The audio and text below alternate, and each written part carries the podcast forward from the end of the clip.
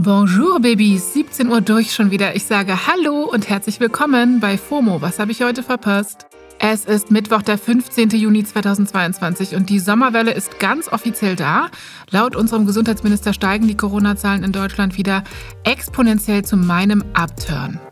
Mein Name ist Jasmin Polat und meine Tabs sind manchmal offener als mein Herz. Heute geht es um K-Pop-Pausen, Protest am Spielfeldrand und warum zwei neue Perioden-Panties kritisiert werden. Das ist die altbekannte Werbetrommel. Jetzt kommt eine kurze Unterbrechung. Hey Hakan, wie stellst du dir eigentlich deine Rente so vor? Oh, also erstmal gottlos ausschlafen, dann Cappuccino machen an der Siebträgermaschine, mit dem Cappuccino dann zum Fenster, Fenster aufmachen, in den Garten gucken, Kaffee genießen beim Ausblick auf die reifen Tomaten, dann mache ich einen Spaziergang durch meinen Garten, guck so, wie alles schön gereift ist, dann gehe ich in den Jacuzzi, mache mir schönen Champagner auf. Ja, also irgendwie so. Boah, das klingt auf jeden Fall traumhaft. Aber Jacuzzi, Champagner, wie willst du dir das alles leisten können? Äh. Tatsächlich ist in jüngeren Generationen jetzt schon klar, dass die staatliche Rente für sie nicht reichen wird. Aber ich zum Beispiel weiß auch gar nicht so richtig, was ich jetzt schon tun könnte, um für mein Alter vorzusorgen. Dafür gibt's natürlich Unterstützung. Unser Werbepartner Clark hilft euch, mehr aus eurer Rente rauszuholen. Die bieten unverbindliche Vergleiche verschiedener Altersvorsorgen an und gestalten euch ein persönliches Angebot, das genau zu euren Bedürfnissen passt. Außerdem könnt ihr mit Clark auch alle eure Versicherungen managen. Also ihr könnt die Versicherungen, die ihr schon habt, da hochladen und somit den Überblick bewahren. Wenn ihr euch jetzt anmeldet und zwei Versicherungen hochladet, also zum Beispiel eure Hausrat- und eure Fahrradversicherung, dann bekommt ihr einen 30 Euro Shopping-Gutschein geschenkt. Euer Code für den Gutschein ist FOMO24. FOMO natürlich groß geschrieben. Den Link findet ihr auch in den Show Notes. So, und ich gehe jetzt mal meinen Jacuzzi planen. Werbung Ende. Wir haben ja keine Zeit, sagen alte Showmaster immer, zu denen zähle ich mich jetzt auch. Deswegen kommt hier der ultimativ schnelle Timeline Recap. Erstens, das Thema in den Feeds gerade. Die Band BTS hat eine Pause angekündigt.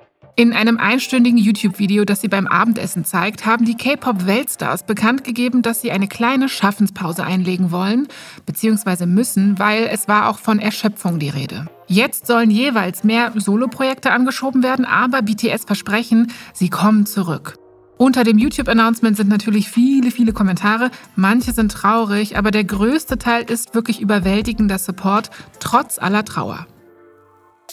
Zweitens, es gibt bald eine Squid Game Show, bei der ihr mitmachen könntet.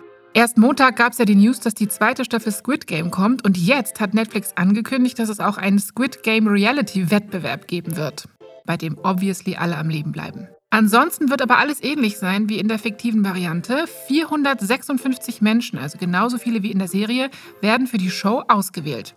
Die nehmen dann laut Netflix an Spielen teil, die von der Show inspiriert sind. Und am Ende bleibt eine Person übrig und die kriegt ein Preisgeld von 4,56 Millionen US-Dollar.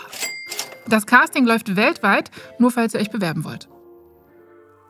Drittens, die AfD hat eine Klage gegen Angela Merkel gewonnen und diese News war wirklich viel in den Timelines. Konkret geht es darum, dass Merkel die Wahl in Thüringen 2020 als unverzeihlich bezeichnet hatte. Zur Erinnerung, damals hatte Thomas Kemmerich von der FDP sich mit Stimmen von der Union und der AfD ins Amt als Ministerpräsident helfen lassen. Merkel fand das eben unter anderem unverzeihlich und die AfD fand, nö, diese Aussage verletzt Merkels Neutralitätspflicht als Kanzlerin und hat geklagt gegen sie und den Bundestag. Jedenfalls, das Bundesverfassungsgericht hat der AfD jetzt Recht gegeben. Viertens, mal Bissi Fusi News. Die deutsche Fußballnationalmannschaft hat gestern 5 zu 2 gegen Italien gewonnen.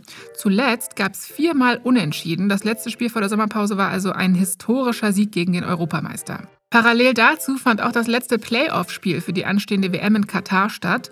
Costa Rica hat gegen Neuseeland gewonnen und steht somit nach Spanien und Japan als letzter Gruppengegner von Deutschland fest. Jo, das war der ultimativ schnelle Timeline Recap.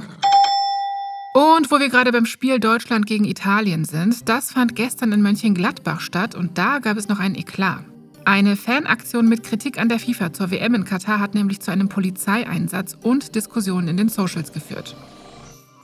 Ja, kurz nach Anpfiff zwischen Deutschland gegen Italien hatten rund 15 Fans ein Banner hochgehalten, auf dem stand 15.000 Tote für große Kulissen. FIFA und Co. ohne Gewissen.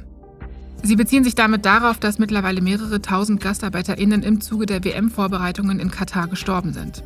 Die Menschenrechtsorganisation Amnesty International zum Beispiel spricht von über 15.000 GastarbeiterInnen, die seit der WM-Vergabe ums Leben gekommen sind. Der Guardian hatte von 6.500 Toten berichtet. Ja, was soll man sagen, außer auch nur ein Mensch ist einer zu viel. Die Leute, die das Banner gezeigt hatten, sollen direkt nach der Aktion den Block und das Stadion verlassen haben. Beamte sollen die Gruppe dann vor dem Stadion festgesetzt und ihre Personalien aufgenommen haben. Der Twitter-Account Fernhilfe Mönchengladbach hat den Vorfall öffentlich gemacht. Ein Sprecher der Polizei hat gesagt, dass es den Verdacht gab, dass die Gruppe mit der Aktion gegen das Hausrecht verstoßen habe. Das Festsetzen der Gruppe soll aber nicht wegen einer konkreten Strafverfolgung passiert sein. Das Zeigen des Plakats sei durch die freie Meinungsäußerung nämlich gedeckt. Der DFB hat jetzt angekündigt, keine rechtlichen Schritte gegen die Gruppe einzulegen. Trotzdem kommt es seitdem auf den Socials zu Kritik und Unverständnis an dem Vorgehen der Polizei und natürlich auch weiterhin an der geplanten WM in Katar. Weil auch für die Lebenden ist Katar eben kein Ort, der lupenreine Menschenrechtsvorstellungen lebt. Kommen wir zum letzten Thema. Seit gestern fliegt ein Foto durch all meine Feeds und zwar eines vom Model Stefanie Giesinger und Podcast-Kollegin und Comedian Ines Agnoli. Beide werben nämlich gerade mit der Firma The Female Company für Periodenpanties, die bei häuslicher bzw. Partnerschaftsgewalt helfen sollen.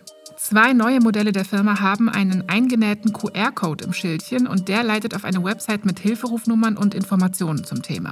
Außerdem soll auch online direkt Strafanzeige gestellt werden können. Eine Panty kostet 39,90 und die Firma fordert außerdem mit einer dazugehörigen Petition die Reform des Sexualstrafrechts in Deutschland.